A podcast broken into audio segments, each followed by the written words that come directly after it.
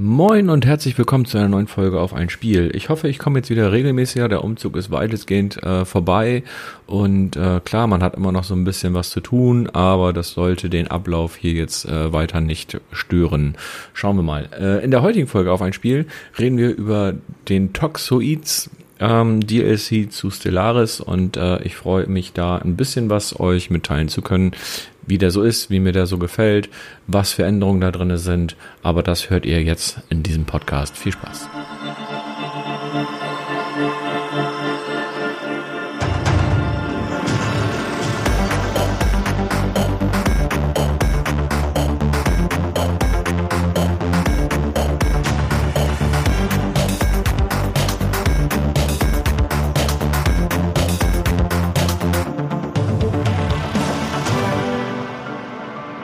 Ja, der DLC ist schon ein bisschen draußen, kam am 20. September raus, also vor gut einem Monat. Ähm, und ich habe den natürlich äh, auch ein bisschen gespielt. Stellaris ist ja eigentlich so ein Spiel, was ich sehr, sehr gerne immer mal wieder spiele. Und ähm, ja, ich erzähle euch erstmal, was, was dieser Toxoids DLC äh, bringt. Also was bringt der uns ins Spiel? Er bringt äh, eine neue ähm, ja, Phänotyp, also eine Rasse ist es ja nicht, Spezienart würde ich jetzt mal so sagen, so ob das jetzt humanoid ist oder wie auch immer. Äh, das nennt man, ist quasi das Erscheinungsbild unserer Spezies, bringt das da so ein bisschen mit rein. Ähm, ja, Toxoid äh, sind 15 neue Erscheinungsbilder, die ich sehr, sehr cool finde. Den einen mehr, den anderen weniger, aber im Großen und Ganzen finde ich die schon, schon ziemlich stylisch. Also da gibt es einen, der hat so eine, so eine Maske, oder die haben, viele davon haben eine Maske auf. Der eine ist so in so einer Glaskuppel darunter, damit das Gas darunter bleibt. Dann gibt es so kleine Gnome, die so einen etwas größeren Helm aufhaben. Dann gibt es ich weiß nicht, das ist so ein großer, schwerer Typ, der hat auch so eine fette Maske im Gesicht. Finde ich sehr, sehr cool. Äh, denke, da kann man ganz, ganz viel mit anfangen. Äh, Finde ich ganz stylisch. Ich habe dazu auch einen Screenshot bei mir im Blog zum entsprechenden Artikel, den ich natürlich hier auch verlinken werde. Der Artikel ist natürlich schon ein bisschen älter, weil den habe ich äh, nebenbei noch mit fertig gemacht. Es gibt äh, auch ähm, eine Gebäudearchitektur, natürlich passend zu dieser zu diesem Phänotyp. Es gibt ein neues Schiffdesign und zwölf neue Flaggendesigns, äh, so dass wir uns da auch so ein bisschen austoben können. Und das ist ja auch das das Coole an Stellaris, dass wir dort unsere eigene Spezies erschaffen können und dann selbst für uns entscheiden können, wie wir spielen wollen, während wir dann halt deren Eigenschaften da irgendwie festlegen. Und genau diese, von diesen Eigenschaften gibt es so auch drei neue, ähm, die ganz cool sind, aber auch natürlich im Zusammenhang mit, mit Gift irgendwie stehen. Ne? Also wir können zum Beispiel unsere Rasse giftig machen, ähm, was dafür sorgt, dass äh, die minimale Bewohnbarkeit von Planeten ein bisschen steigt, die maximale Bewohnheit ein bisschen runtergeht, dass wir unsere Armeen mehr Schaden machen. Ich weiß jetzt nicht, ob ihr gehört habt, dass der Hund hier sich gerade geschüttelt hat, aber äh, ja, das ist dann so. Ähm, ja, also da ähm, machen unsere Armeen dann im, im Nahkampf natürlich dann Nahkampf, also wenn wir einen Planeten angreifen mit unseren Truppen und die Truppen gehen auf diesen Planeten runter, dann machen unsere Armee dann in dem Moment mehr Schaden. Ähm, die haben ein bisschen höheren Wohnraumnutzen und so weiter und so fort. Ist, aber es ist, also, wie gesagt, finde ich ein ganz cooler Mechanismus, dass man da jetzt sagen kann, ey, ich bin jetzt ein Giftiger, stell mir das dann so vor, irgendwie der läuft so durch die Gegend und der, ähm, man sieht so ein bisschen wieder dieses Gift an ihm ranhemmt, wie so eine Aura um ihn rum, so nach dem Motto so ein bisschen. Also das finde ich schon so ein bisschen cool. Ähm, sorgt natürlich dafür, wenn wir Bewohner bei uns haben, ähm, durch Migration, die nicht giftig sind, dass die natürlich weniger zufrieden sind.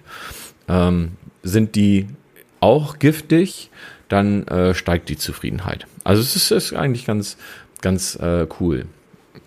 Dann gibt es die Eigenschaft Inkubator und ähm, die gewährt uns ein Wachs eine Wachstumsgeschwindigkeit für unsere Bewohner. Also die Bewohner wachsen äh, schneller auf dem Planeten und äh, das ist aber abhängig davon zu der Anzahl der Bewohner auf dem Planeten. Ähm, also ich verstehe das jetzt zum Beispiel so, wenn wir weniger ähm, Menschen oder Quatsch, weniger Bewohner auf unserem Planeten haben, dann ähm, wächst, wachsen wir schneller und wenn das weniger oder zu viel nachher sind, dann wird, wächst das langsamer. Aber das habe ich im Spiel noch gar nicht so greifen können. Also man muss auch, glaube ich, sehr, sehr viele Stunden in dieses Spiel stecken, um auch wirklich alle Neuerungen von so einem DLC wirklich greifen zu können. Dann gibt es noch den äh, anorganischen Atem und äh, der senkt, nee, gar nicht, weil der steigt den Unterhalt der Bewohner. Ähm, das heißt, die Bewohner für uns sind teurer und ähm, aber jeder der jeder Bewohner bei uns der den Lebensstandard von einem Sklaven oder höher hat, also die normalen Bewohner und auch die Sklaven nachher, ähm, produzieren jeden Monat 0,02 exotische Gase. Und diese exotischen Gase sind, das ist glaube ich schon ganz, ganz nettes, äh, nice, nice to have, sage ich jetzt mal so. Ähm, dann gibt es auch zwei neue Ursprünge. Also die Ursprünge ist ja quasi, wo kommt unsere Spezies her? Also sind wir ähm, aus einer planetaren Vereinigung entstanden? Ähm, sind wir auf einem Paradies groß geworden? Äh, oder oder sind wir Sprösslinge von einem gefallenen Reich? Also da gibt's unterschiedliche Sachen, finde ich auch ganz, ganz cool. Dadurch erhöht sich natürlich der Wiederspielwert generell bei in diesem Spiel, weil man halt sehr, sehr viele Möglichkeiten hat, unterschiedliche Möglichkeiten hat zu spielen und auch seine ähm, seine Sachen zu wählen, wie man das halt machen möchte, also wie man spielen möchte. Man kann ja auch sagen, möchte ich nachher Xenophil spielen, möchte ich Xenophob spielen und so weiter und so fort. Also das schon sehr, sehr cool. Ähm, auf jeden Fall gibt es zwei neue Ursprünge. Da wäre einmal der übermodifizierte Ursprung und ähm, der, äh, ja, wie, wie sage ich das?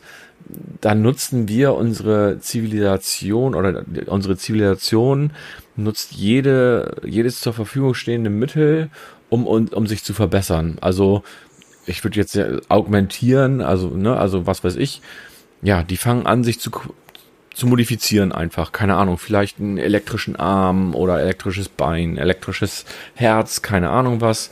Und ähm, Dadurch schalten wir zum Beispiel auch Genmanipulation frei und so weiter und so fort. Also ganz, ganz witzige äh, Geschichte, das zu spielen. Weiß noch nicht, was für Auswirkungen das genau nachher im Verlauf hat.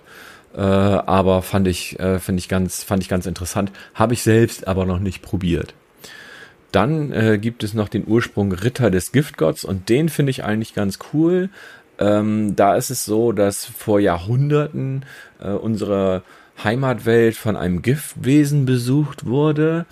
Und daraufhin gab es eine ökologische Katastrophe, die die halbe Welt zerstört hat, aber auch dafür gesorgt hat, dass sich die Überlebenden mehr ähm, zusammengeschlossen haben und dann dieses Giftwesen als Gott angesehen haben.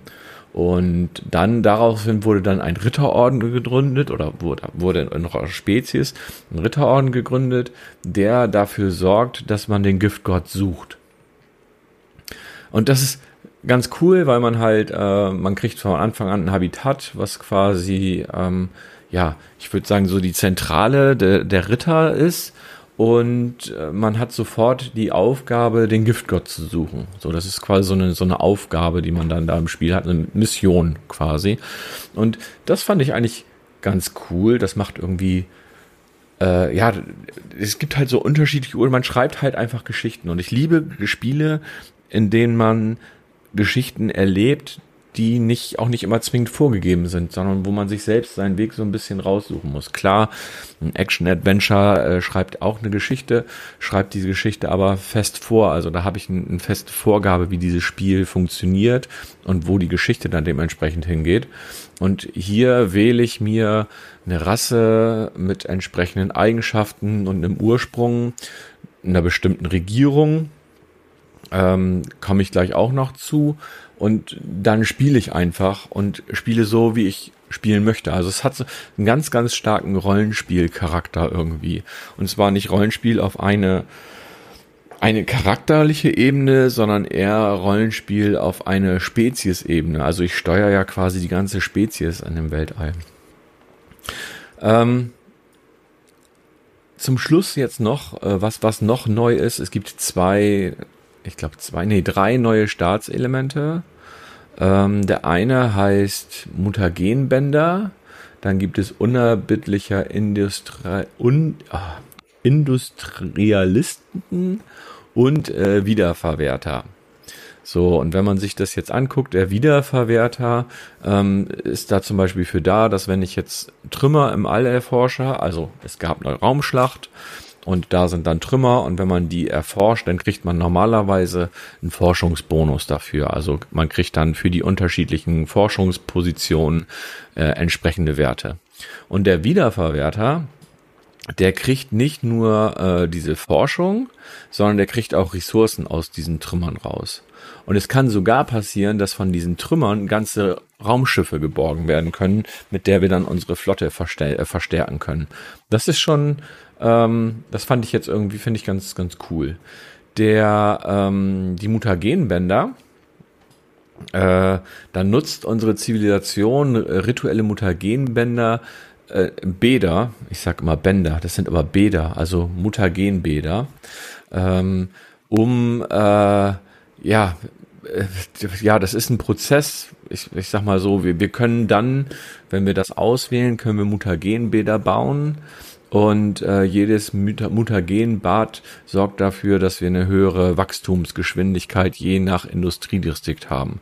Also das ist, ähm, ja, das ist ganz cool, habe ich mich aber noch nicht so wirklich mit auseinandergesetzt. Das ist, äh, ist so ein bisschen, ja, man muss so ein paar Sachen irgendwie sich da schon irgendwie noch äh, raussuchen. Hab, also hat für mich, hat mich auf jeden Fall bisher noch nicht angesprochen und deswegen hatte ich das noch nicht genommen. Und dann gibt es ja noch die unerbittlichen Industrialisten, äh, Industrialisten. Mein Gott, ey. Was ein Wort. Ähm, da bedeutet das Leben einfach Ausbeutung. Also wir oder die Zivilisation hat vom Prinzip her alles daran, in vollen Zügen das Leben zu genießen und das letzte, äh, die letzten Ressourcen aus jedem Planeten rauszuziehen. Und ähm, ja, das tun sie dann dementsprechend auch. Und es kann dafür sorgen, dass unser Planet dann nach und nach zu einer toten Welt wird. Und das ist schon irgendwie ganz cool, weil man halt wirklich diesen Planeten niederwirtschaftet, sage ich jetzt mal so. Das, was wir Menschen mit der Erde machen, das können wir halt in dem Spiel dann auch machen. Das heißt, wir haben einen Planeten und wir entziehen dem diese Ressourcen und irgendwann ist das ein toter Planet. Und das ist schon irgendwie ziemlich, ziemlich, äh, ziemlich krass. Es gibt dazu noch, jetzt muss ich ganz kurz überlegen, es gibt irgendeine, ich weiß nicht, ob es eine Eigenschaft oder eine Rasse ist, ähm, die halt unbedingt auf toten Planeten leben will. Das heißt, ich kann, oder die haben eine hohe, Be ähm, hohe Bewohnbarkeit für tote Planeten. Das heißt, ich kann mir Planeten suchen, kann die niederwirtschaften und kann dann meine ähm, meine Spezies dorthin schicken und kann sagen, hey, da kannst du doch dann ganz wunderbar leben. Also das fand ich schon äh, puh, ganz schön mächtig im Zusammenspiel. Äh, ja, das sind die Neuerungen vom DLC, ähm, die ich sehr, sehr cool finde. Und äh, jetzt musste natürlich jeder für sich selbst entscheiden, ob er das haben will oder nicht. Ähm, dieser DLC kostet 9,99 Euro, wenn man ihn direkt bei Steam oder ich glaube bei Paradox direkt holt. Und ähm, ja, es ist halt eine Sache, ob man das möchte oder halt nicht. Ich bin ein Freund davon, ich mag das, ich spiele sehr, sehr gerne unterschiedliche äh, Spezien und auch die, die Möglichkeit. Ich habe auch, ich glaube, alle DLCs, die es für Stellaris gibt, einfach weil es mir Spaß macht. Ich hoffe ja immer noch, dass ich irgendjemanden finde, mit dem ich das wirklich mal Multiplayer spielen kann. So vier, fünf Stunden an einem Abend. Ich glaube, das stelle ich mir sehr, sehr spaßig vor. Das muss man wirklich mal äh, schauen, ob man das vielleicht mal irgendwie hinkriegt. Mit dem DLC, was eigentlich typisch ist für, oder es ist ja kein DLC, äh, sagen wir mal so, Paradox nennt es nicht DLC, Paradox nennt es Species Pack, also äh, man kriegt eine neue Spezies dazu. Ähm, aber mit diesem DLC, ich nenne es halt DLC, ähm, ist das Spiel auch auf die Version 3.5, beziehungsweise dann äh, zu dem Zeitpunkt, wo ich mein Review geschrieben habe, war es 3.5.2. Ich weiß gar nicht, welche Version das jetzt ist. Und ähm, brachte auch einige Änderungen mit sich. Zum Beispiel hat man ganz viel an der KI gemacht, an der Performance rumgearbeitet, gerade im, im Late Game soll es da dann besser sein. Dann gibt es neue archäologische Stätten, es gibt neue Sternsysteme, es gibt eine neue Anomalie und, und, und. Also Stellaris wurde dann nochmal ordentlich von Paradox bearbeitet und überarbeitet. Und ähm, ja, ich find's ganz cool. Mir macht es nach wie vor Spaß. Es ist halt auch ein, ein Zeitfresser. Also man setzt sich nicht mal eben äh, eine Stunde hin und hat das Spiel dann durchgespielt, wobei Durchspielen ja immer relativ ist. Äh, klar, irgendwann kommt die End Endkrise. Aber ähm, ja, man hat's irgendwann ist es natürlich auch durch, sagen wir mal so, je nachdem, wie man den Zeitraum gesetzt hat, gerade wenn nachher die große Krise kommt, man kann das ja, wenn man das Spiel erstellt, einstellen, ob man, äh, wie die Zeiträume da sind.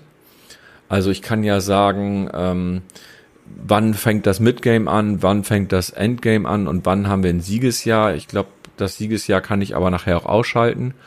Und ähm, je nachdem, wie lange man dann spielt, und das kann halt 700 Jahre sein. Das kann aber auch, ähm, ich sag mal, wir könnten im Jahr 2225 ist Anfang des Midgames. Ich weiß gar nicht, welches Jahr man anfängt. Und Siegesjahr könnte man auf das Jahr 3200 stellen. Also nur damit man mal weiß, wie viele Jahrhunderte man hier spielen kann. Also man kann sogar Jahrtausend dann ja demnach spielen. Und ja, ich find's ganz cool, weil es eine eigene Geschichte erzählt und immer wieder eine andere Geschichte. Das mag ich ja sehr, sehr gerne. Deswegen spiele ich diese Spiele auch sehr gerne. Und ich kann das empfehlen, wenn man Bock hat auf Stellaris, wenn man Bock auf nochmal eine neue Spezies hat, dann ähm, definitiv, auch wenn man diese Eigenschaften und die Staatselemente ganz cool findet, dann sollte man das definitiv mal machen. Ähm, ja, kann ich nur empfehlen. Wie gesagt, ich mag das auch mir selbst nicht nur positive, also ich könnte natürlich auch hingehen und sagen, hey, ich suche mir jetzt nur positive Eigenschaften raus. Man hat nur bestimmte Anzahl von Punkten für seine Eigenschaften, davon ganz abgesehen. Aber ich kann mir ja trotzdem nur positive äh, Elemente raussuchen. Dann nehme ich zum Beispiel, oh, meine sind erfinderisch und ähm, das war's dann. Dann habe ich halt jemanden, der schneller forscht. Aber ich finde es halt auch cool, dann jemanden zu wählen, der dann vielleicht streitsüchtig ist oder widerspenstig. Das ist so meine Art dann auch zu spielen. Ich versuche halt da wirklich stark dieses Rollenspiel-Element mit reinzunehmen. Das mache ich bei Crusader Kings auch. Da hat mein Charakter dann auch nicht nur positive Eigenschaften, sondern ist der vielleicht auch negativ, äh, hat auch negative Eigenschaften. Dann sage ich zum Beispiel, der ist rachsüchtig oder keine Ahnung, wie auch immer. Na gut, das ähm, wäre dann heute das Thema zu diesem DLC. Der nächste Podcast wird auch wieder ein Podcast über ein DLC und kommt hoffentlich schneller, als ihr denkt. Ich wünsche euch einen schönen Tag. Bis zum nächsten Mal und ciao, ciao.